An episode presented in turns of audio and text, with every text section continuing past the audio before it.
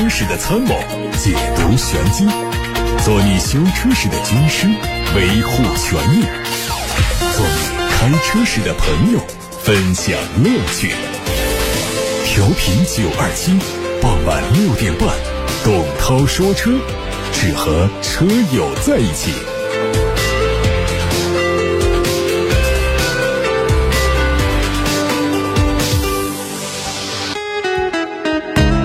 各位下班路上的车友们，晚上好，我是董涛。我们首先关注汽车资讯，稍后回答大家的提问。从工信部的官网上刚刚看到了新款特斯拉 Model Y 的变更申请，对比现款呢，它最大的变化是拆掉了超声波雷达。事实上，从去年十月份开始，面向北美、欧洲、中东和中国台湾制造交付的 Model 3、Model Y 都不再采用了超声波雷达。二零二三年开始，面向全球交付的 Model S 和 Model X 也不再使用超声波雷达。加上此前被移除的毫米波雷达，特斯拉驾驶辅助系统将是完全依靠摄像头感知的百分百纯视觉方案。根据海外版的处理方式，特斯拉称，随着超声波雷达的移除，公司同时启动了基于视觉的占用网络，以取代超声波雷达的输入。借助软件这种方法，为驾驶辅助系统提供了高清空间定位、更远距离的可见性以及识别和区分对象的能力。不过，因为软件没有更新，所以取消雷达之后的新车前后召唤、智能召唤、自动泊车、泊车距离辅助功能会受到影响，但后续会通过 OTA 修复。目前国内车型会不会也这样处理，还要等待特斯拉的官方通告。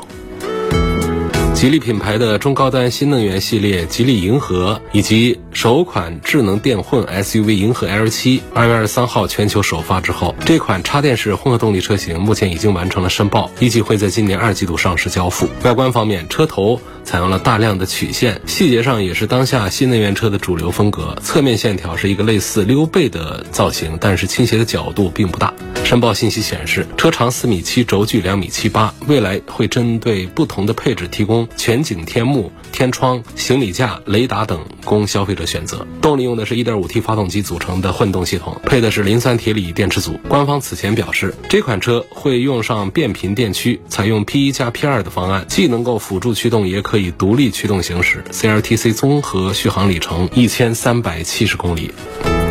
领克官方刚刚发布了旗下基于 CMA 2.0架构打造的中型 SUV 领克零八的预告图，实车会在本月底正式亮相。预告图展现了前后灯组的细节，可以看到大灯组还是采用了分体的设计，类似 Y 字形的日间行车灯更加扁平。官方透露，车头两侧各有一条纵向延伸的 logo 呼吸灯带，可以随车辆的充电过程展示呼吸光效。当用户靠近车辆的时候呢，还可以闪动迎宾。相关内饰没有发布，只知道会采用魅族的车机动。用的是智能电混系统下全新开发的四缸电混专用发动机以及专用的变速箱，预计主打的是一点五 T 的插电混动。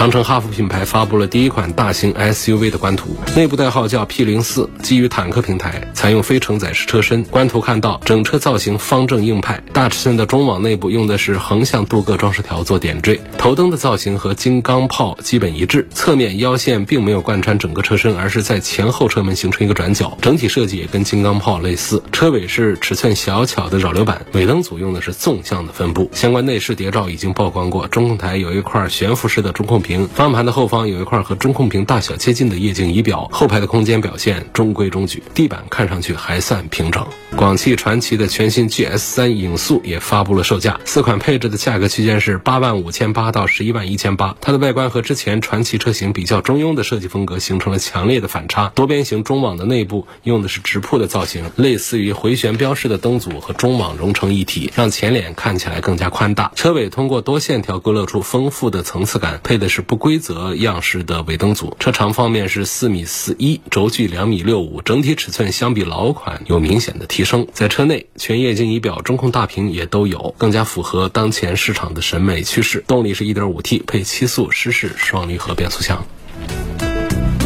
比亚迪官方宣布开通了 iPhone 和 Apple Watch 的 NFC 数字钥匙功能。这个功能目前只支持护卫舰零七和2023款的海豚两款车，未来会在更多车型上搭载。采用了这项功能之后，车主不需要再随身携带实体钥匙，可以直接使用开通 NFC 数字钥匙的手机或者穿戴设备，轻轻触摸主控外后视镜 NFC 标志，就可以快速的解锁、闭锁。即便在无电无网的状态下，还是可以完成解锁、闭锁和启动车辆。另外，车主还可以通过手机钱包 APP 中开通的数字钥匙，快速分享给家人和朋友。远程开启车辆，全新一代的别克君越再一次的出现在了工信部的申报信息上。和此前不一样，这次申报的是 1.5T，前脸是和别克世纪类似的设计，中间有一个很大的中网，两侧是七字形的大灯组，侧面还是可以找到老款君越的影子。车尾是贯穿式的尾灯，还有全新的三色盾的 logo，非常的抢眼。外观可以说颠覆了君越这款成熟稳重车型的中型车形象，甚至还有一些夸张。尺寸方面，车长将近。近五米，相比现款是略有缩水，轴距还是没有变化。动力有 1.5T 和 2.0T 两款。我们还在最新一期的工信部的申报目录上看到了蔚来 ET5 列装版的申报图。作为蔚来 ET5 的延伸车型，它的前脸跟普通的 ET 五是一样的，侧面呢相对于普通的 ET 五有一个溜背的造型，列装版的尾部线条更加平缓，估计会提升一些后排的乘坐空间。动力同样是用前两百八十千瓦感应异步电机，后面是两百一十千瓦的永磁同步电机。电池方面也会提供七十五、一百和一百五十千瓦时三种容量。这个车率先会在欧洲推出，随后在中国上市，大概会在今年的第三个季度开始交付。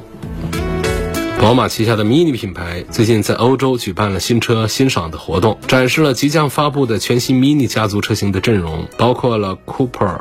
还有 EV 版。以及 Countryman 全新的 Cooper Countryman 会提供燃油和纯电动两个版本，两款车型计划在九月份举办的慕尼黑车展上首发亮相。首次推出的 Mini 电动版呢，会在二零二五年的元月份上市，由宝马长城合资公司光束汽车国产销售。光束汽车是长城汽车第一个合资项目，也是宝马全球首个纯电动车合资项目。双方的合作模式第一次采用了合资不合营的模式，也就是共同研发生产汽车，但是产品。将按照品牌分别进入到宝马和长城汽车各自的服务网络进行销售。好，以上是今天的汽车资讯。接下来开始回答大家的选车用车提问，来自八六八六六六六六热线电话的留言。东风本田 URV 三七零增压版和途观三三零悦享版做一下对比，还问一下途观的颗粒捕捉器现在是不是好的？这两款家用的话，哪一款性价比高？难道不知道现在东风本田就东风系车型的优惠吗？呃，URV 的优惠幅度是非常大的。其实，当一个车的价格出现巨大的变化的时候，我们就不要考虑其他，就看一个价格。我前几天还说了，当一个众泰卖五千块钱的时候，它也变成性价比之王，它也变成值得推荐的车了，它也变成一台好车了。所以一切都是价格说了算，这是最大的影响因素。URV 的优惠的话呢，大家关注一下，应该是现在目前这个价位里面是最值得买的一个产品，但是基本上都抢完了吧？你现在还有吗？所以我觉得把这两个车放到一起再做对比，说谁大点谁小点啊，谁动力强一点弱一点，这个已经不重要。当然啊，如果真要是拿这个 URV 和途观放一块来 PK 的话，我就我刚才说的这几个层面，都还是本田 URV 要胜出的。他还下一个问题问这个途观的颗粒捕捉器现在是不是好的？这个事儿他没办法解决的，这是一个整车的一个平台开发出来，它根据颗粒捕捉器安装的位置，取决于你不管是说这是大众的一个途观也好，还是说哪怕是劳斯莱斯造了一个车也好，当它的平台固定了之后，这个颗粒捕捉器放的离这个发动机比较远的地方之后呢，它都有一些概率会出现颗粒捕捉器的。拥堵颗粒捕捉器要让它不堵或者堵得好一点的话呢，解决的方案呢，一个就是多跑高速，让发动机处在一个高负荷的状态，让它排气温度升高，颗粒捕捉器里头的堵塞的一些东西呢，它就可以氧化清除掉，也是一个再生的过程。如果不跑高速怎么办？那第二个办法就是我们把车子拉转速，拉个三四千转，长时间的拉着拉着，让这个排气管的温度升高，也可以再生。颗粒捕捉器也可以把这个拥堵的问题把它解决掉。反正总之呢，就是你避免短途行车，避免拥堵情况太多，导致这个颗粒捕捉器的堵塞。当然，他们也都没有办法从根本上来解决颗粒捕捉器堵的问题，都是治标不治本的办法。同时呢，也还可能会对车主用车时候的安全造成一些隐患。比方说，你就冲着颗粒捕捉器的再生，你在那儿跑高速，跑得很快，当然是在限速的范围之内，但仍然说刻意的在那儿跑高速的话，还是有安全隐患。这颗粒捕捉器它就是通过高温，它就可以再生。那么它如果说装在这个发动机后面一点点远的话呢，这个发动机的高温迅速的可以通过排气管传导给颗粒捕捉器，颗粒捕捉器它就可以经常性的再生，它就不容易堵。可是这个车子呢，包括一汽大众的一些产品呢，他们主要是针对一些排放不能达到国六标准的、不达标的这些发动机，不是所有的发动机都有颗粒捕捉器，所以他们会在排气管上呢装一个。但是你要装的比较远的话，这个排气管在短途的行车当中它热不起来，热不起来呢，颗粒捕捉器呢它时间长了它就容易堵，而且它没有办法做再生清除，就自我清洁、自我清理，它没有高温的环境它就做不到。所以你总是跑很短途，比方说每天早上上班 也就三五公里就到站了，每次下班三五公里就到站了，你平时跑个十几公里的这个机会都不多，然后城市里面还天天堵着，你这种情况下就是排气管是老是热不起来，尤其是后段热不起来，所以它的颗粒捕捉器它就总是没有再生、自我清洁的机会。那么颗粒捕捉器里头它捕捉了那些颗粒，它就容易堵住这个颗粒捕捉器，堵住之后那毛病就来了，发动机的油耗啊、动力啊各个方面都会表现出不正常。这时候那我们去找四 S 店说颗粒捕捉器要清理一下，要不就是换，要不就它还是得就我刚才是讲那个办法，得拉高转速，通过高温来把它再生，这就是颗粒捕捉器的这么一个缺陷。所以它说到底，它不是颗粒捕捉器的质量不好，而是这个底盘它在设计的时候脑子短路了，打铁了，没想好，它设计的靠后了，反正就没细想吧。可能按照德国人比较轴的这个脑筋，他想的就是，反正这个跑时间长了，这自然会有高温，有高温自然会清洁这个颗粒捕捉器，所以就不用担心。但我们的用车环境里面有很多人只是每天都是短途行车，然后也是经常的低转速的拥堵状态下。还带个自动启停，很多车它都是在那堵车的时候发动机都不转的，所以这个高温环境一直营造不起来，就导致这个颗粒捕捉器容易堵，就这么个事儿。总之，它这个除非到换代，应该来说它是解决不了这个颗粒捕捉器。它不是说我下一批生产的车子，我把颗粒捕捉器啊从 A 品牌换成一个 B 品牌啊，这个颗粒捕捉器质量好了，这个堵的问题就解决了。它不是这样的，颗粒捕捉器没毛病，质量刚刚的挺好，你装地方不对，就这个意思。比亚迪秦五十五公里混动版和日产轩逸的中配，可靠性和用车成本上做一下对比。轩逸卖的量倒是挺大，其实你说用车成本肯定是比较低，但是你跟这个混动版比这个用车成本的话呢，那还是混动版的用车成本要更低一些。可靠性方面，这轩逸的其实公里数大了之后也要坏，因为它整个的成本控制。做狠了之后呢，质量口碑也就不大好。倒是这个比亚迪的秦的插混，现在的入门版九万几啊，反正不到十万块钱的这个插混版本呢，确实是价格很美丽。然后车子的形象呢，我在路上看的时候也确实是拿得出手，不像个九万块钱的车，怎么看像个二十万的车，还是挺划算、挺值得。这一组车里面啊，我明显倾向于秦的五十五公里的混动版，划算。呃，有问我车价优惠多少是合适的？如果这样问的话呢，就带着这样的心态呀，就是不大好。就车子的优惠，什么是合适的，永远就没有一个尽头了。不要钱合适吗？也不合适，因为奔驰家的车不要钱，那宝马家的车说你拿一台走，我还给你奖一万块钱。那奥迪家说了，你拿一台走，我给你奖三万块钱。所以它这个优惠，它就没有一个最合适的时候。就按照从心理上来讲，它没有一个最合适的时候。那么这一波降价呢，其实不仅仅是东风系，其他的有一些燃油。车厂呢也推出了一些促销的降价的一些动作，我不能跟你说这已经到底了，但是我这个话呢也并不代表着说后面就还会再降价，因为这一切呢这掌控权呢其实不在我们消费者手里，全是在市场的手里，都不在车企的手里啊。你车企说我就不降价，那就等死吧。其实它是一直是在市场这只无形的大手在控制这个价格涨还是跌。那东风愿意降价，东风还是觉得这个市场走到这儿来啊，确实是各种不利的因素太强烈了，如果不回笼资金不。不把库存的车把它给推出去的话，这个企业呢，它在战略上呢会受到一些影响，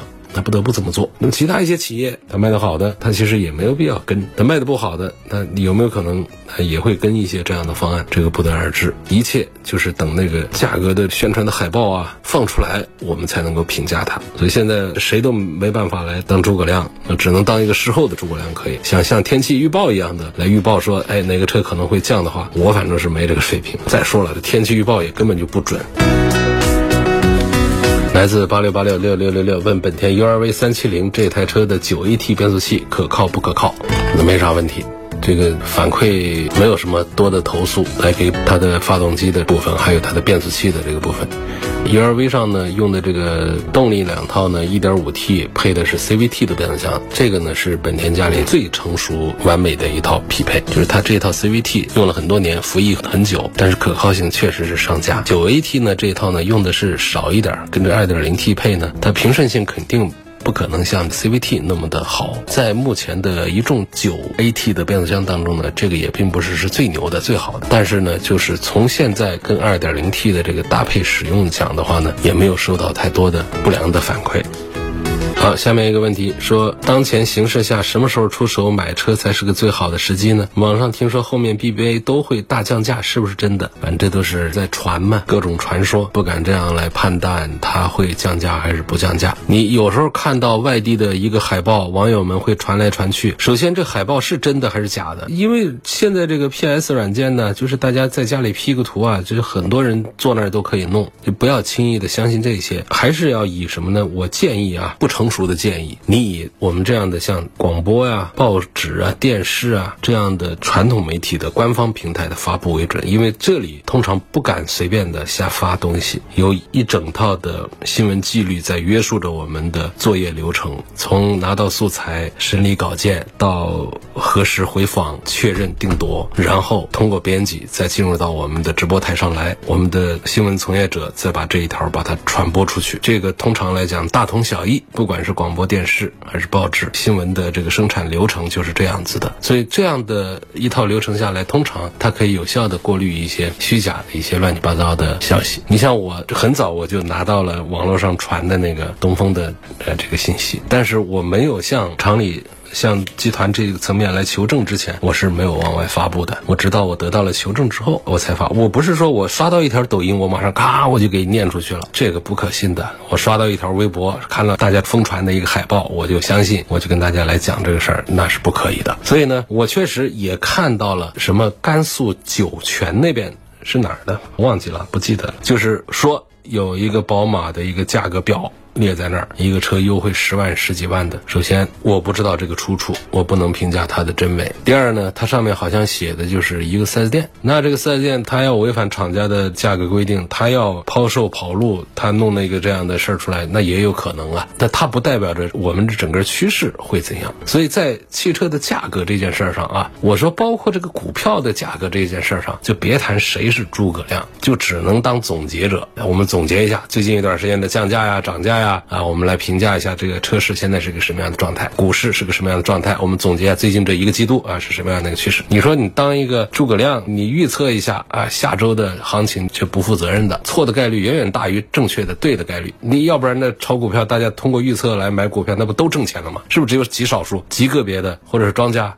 赚到钱了，这车也是一样。你这儿预测一个趋势，绝大多数可能这个预测是个错的，那我干嘛做这个预测？只有少数概率是对的，我碰这个运气干什么呢？我不如当一个事后的诸葛亮，等他这个信息厂家官方正式发布出来了之后，我们第一时间及时的告诉大家就行了。所以，关于这位朋友提的这个问题，我没有办法来预测今后这个什么 BBA 的降价这件事儿。有个网友问了一个搞清洁的话题，他说我的车油漆上搞了好多的厨房油烟，怎样不伤油漆来去除它呢？这个就还是很简单的一个问题啊，就是你这个厨房的那种强力的那种去除油烟的那些东西，你就拿到你这车油漆上来喷。但是注意一点呢，就是你喷了以后要尽快的把它清洗冲洗干净，因为油漆本身它还是容易受到这种强力的去污剂的腐蚀和伤害。害的，但是呢，它这个反应是需要一个过程，它的反应过程肯定是比较长。至少肯定要比那些油污反应过程要长。你在油污被分解、反应完毕之后，迅速的把它擦掉，我们的油漆表面是不会受到伤害的。你不能说你喷上去你都忘了弄它，那油污也是被分解了，接下来就把你底下的油漆也给化合了。所以这件事应该不难，就是勤快点，拿着厨房的那种，有几个品牌我就不说了，就像做厨房清洁一样去做那个油漆表面的厨房油烟的清洁。下面有个话题问，希望推荐个十五到二十二万左右的电车 SUV 或者是插混 SUV，五十岁男士开，每年开两万公里，有一些车内空间的需求。好，后面我不念了啊，我就直接推荐你到比亚迪的展厅里面去找，这个丰俭由人，从上十万块钱的到几十万的都有。他的第二个问题是说，为什么绝大部分的合资插混 SUV 销量都差得一塌糊涂？包括什么途观 L 啊、荣放啊、CR-V 这些车的插混都卖的不好，希望解释一下合资的插混卖的不好的原因是什么？这个关注的点倒挺那个，我觉得还是因为价格的问题。我们合资有没有哪一个车做出来一个插混能够和比亚迪的秦的 Plus 插混来 PK 价格的？那干不过。而且呢，现在我们买车的品牌意识是越来越淡薄了，不像过去说自主品牌咱们就看不起，哎呀，合资的还有一个品牌的荣耀感在当中。现在我们随着自主品牌的成长的话呢，这个品牌炫耀的这个问题越来越淡化了，这个品牌的差距已经是越来越淡了。这样的情况下，这个性价比它就更加的突出一些。所以说到底就是还是合资的插混它卖的贵了，就是合资品牌对于各类电气化车型，它的定价思维它都是以不破坏它的燃油车的既得利益为前提的，因为到目前为止，燃油车仍然是各大合资车企的顶梁柱，家里的现金奶牛，它全靠这个燃油车。如果说它跟着市场跑，它把插混搞得这个价格太便宜，那它的燃油车利益就会受伤害。所以就像我们很多单位搞改革一样的，为什么改革都说是很困难、很难推动？它一改革，它就会伤到一些人的利益啊，尤其是伤到了核心利益的时候，那这个改革它就推动不下去了。所以在这个车企里面也是这样子的，这个电气化的这个转型其实也是相当于就是一种改革。这个改革如果伤及它的根本，伤它的燃油车的元气的话，对于一个合资车来说，至少在目前它不可能转型那么快，这是它不可承受之重创。所以说，它的混动车卖的比燃油车贵，插混车卖的比混动车贵。那么，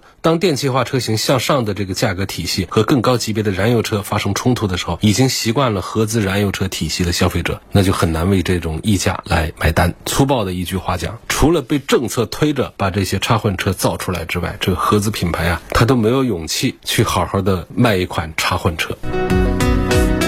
有问宝马的六系 GT 怎么样？六三零 GT 想把自家的宝马五三零换成六三零，哎，我这根本就不赞成这件事儿啊！六系 GT 其实它就是一个五系啊，你这等于没换车。这跟你换一个新款的一个五系能有多大一个区别呢？你过去呢五系 GT 是有这个车系的，后来就反正也卖的不好呢，厂家就想我不叫五系 GT，我叫六系 GT，它其实也不是一个宝马的六系车，它其实就是个五系，就是原来的五系 GT 改的叫六系 GT。那么它在动力单元、在底盘这些体系上都是跟这个五系是一样的，它只是形式上。做了一些变化，所以你就是在为面子买单。它不便宜，它卖五六十万一个，这个价格我五六十万，你说我想要进口车，这不是我们买 GT 的理由了。你说我喜欢这个样子，这是可以。你说性能，这可不是一个性能车啊，GT 本身不代表着一个性能的意思，它有更多的旅行啊、多功能啊这样的一些意思在里头。然后如果说我用这五六十万来买一个六系的 GT 的话，我觉得你就直接你喜欢进口车，你就买一个进口的五系的。六缸机去，这个动力也狠了，底盘也调得更棒了。你要真要这样选的话呢，就喜欢宝马这个品牌，在宝马家里不出来的话，那你就升级到它的六缸的这个五系上去，这也可以。但总之，我是觉得就是咱们买车啊，作为车友之间交流讲，就是可以换换口味，换换品牌，尝试一下别人家的设计风格啊、性能的取向啊，还有各店的这个服务啊，这各方面一些不同。面对一个不同的 logo，也许你在生活当中会有不同的一些。心情和体验。好，我们今天就说到这儿了。感谢大家收听和参与每天晚上六点半到七点半中直播的董涛说车。错过收听的，欢迎通过董涛说车全媒体平台收听往期节目的重播音频。他们广泛的入驻在微信公众号、微博、蜻蜓、喜马拉雅、九头鸟车家号、易车号、微信小程序梧桐车话以及抖音等等平台上，搜“董涛说车”四个字，找到我的专栏就找到我。